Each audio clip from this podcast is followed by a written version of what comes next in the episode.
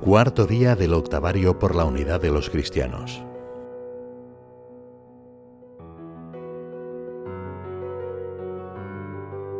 La Iglesia ha sido querida y fundada por Cristo, cumpliendo así la voluntad de su Padre.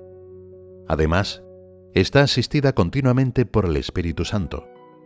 En definitiva, se trata de una obra constante de la Trinidad Santísima.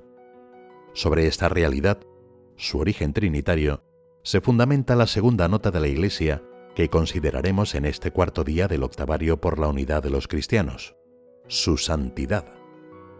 El Papa Francisco señala que la confianza en la santidad de la Iglesia es una característica que ha estado presente desde los inicios en la conciencia de los primeros cristianos, quienes se llamaban sencillamente los santos, porque tenían la certeza de que es la acción de Dios, el Espíritu Santo, quien santifica la Iglesia.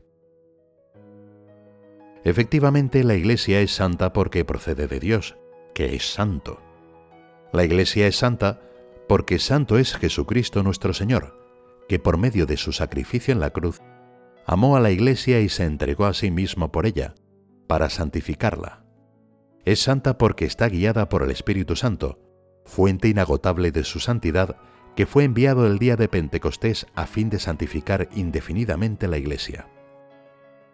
También decimos que es santa porque su fin es la gloria de Dios y busca la verdadera felicidad de los hombres y por último, la Iglesia es santa porque los medios que emplea para lograr su fin también lo son, la palabra de Dios y los sacramentos.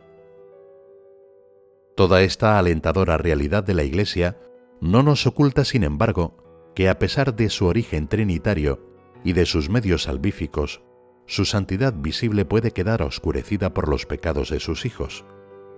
Nos hacía notar también San José María que la Sagrada Escritura aplica a los cristianos el título de Gen Santa, pueblo santo, compuesto por criaturas con miserias. Esta aparente contradicción marca un aspecto del misterio de la Iglesia. Considerar la belleza del cuerpo místico de Cristo que es la Iglesia y de todas las razones por las que es santa, nos puede impulsar a renovar nuestros deseos por manifestar en nuestra vida esa luz de su santidad de origen, de medios y de fines.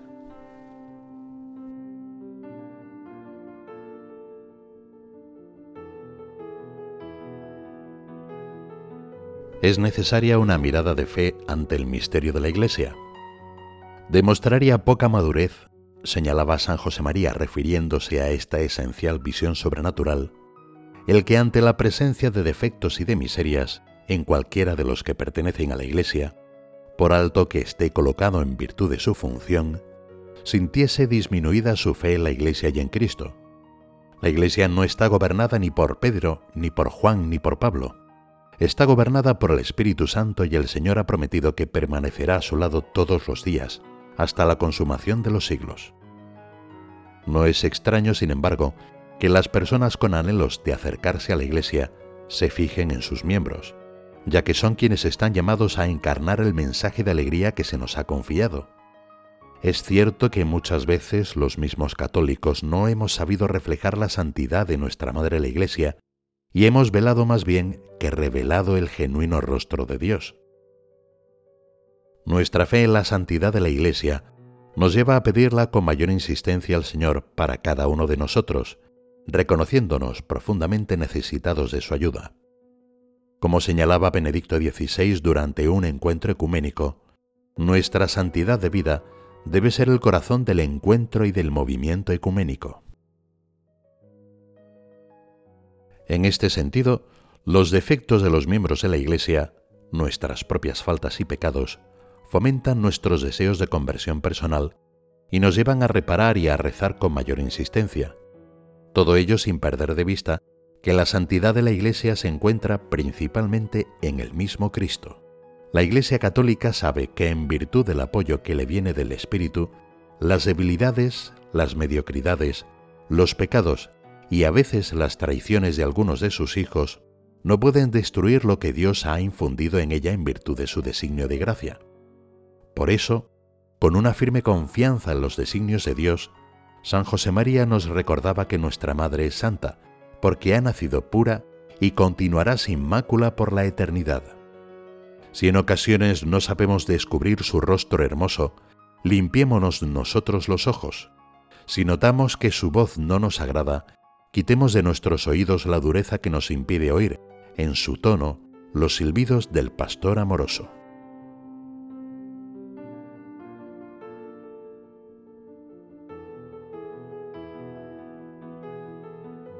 Es fuente de esperanza saber que a lo largo de toda la historia, también en la actualidad, ha habido tantos católicos que se han santificado efectivamente.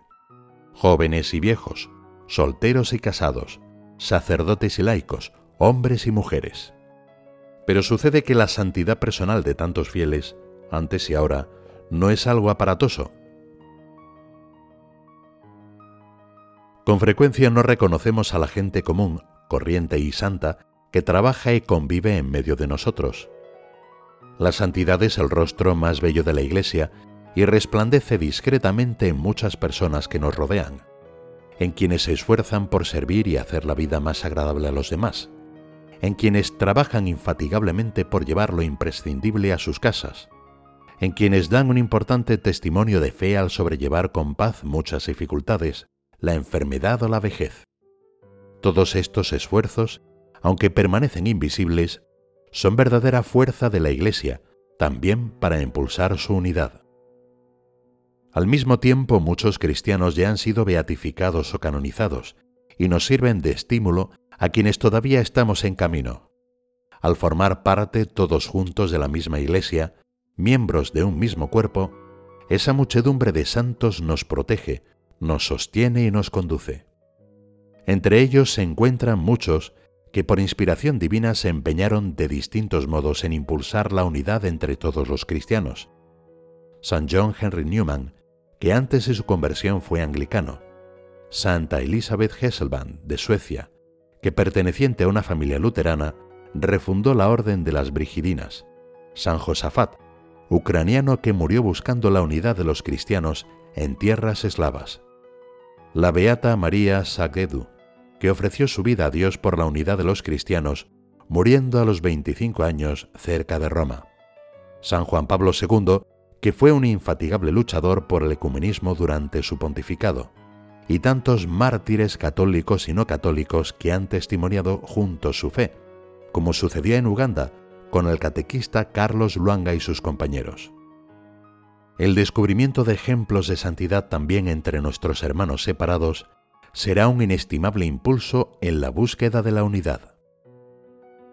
El Concilio Vaticano II, precisamente en su constitución dogmática sobre la Iglesia, señala que sus miembros, al sentirse llamados a promover la unidad, luchan todavía por crecer en santidad, venciendo enteramente al pecado, y por eso levantan sus ojos a María, que resplandece como modelo de virtudes para toda la comunidad de los elegidos. Amar a María, Mater Ecclesiae, nos encaminará a amar más a la Iglesia. Ella nos enseñará a sentirnos responsables de la santidad de todos los miembros del cuerpo místico de Cristo, camino imprescindible para alcanzar la unidad entre todos los cristianos.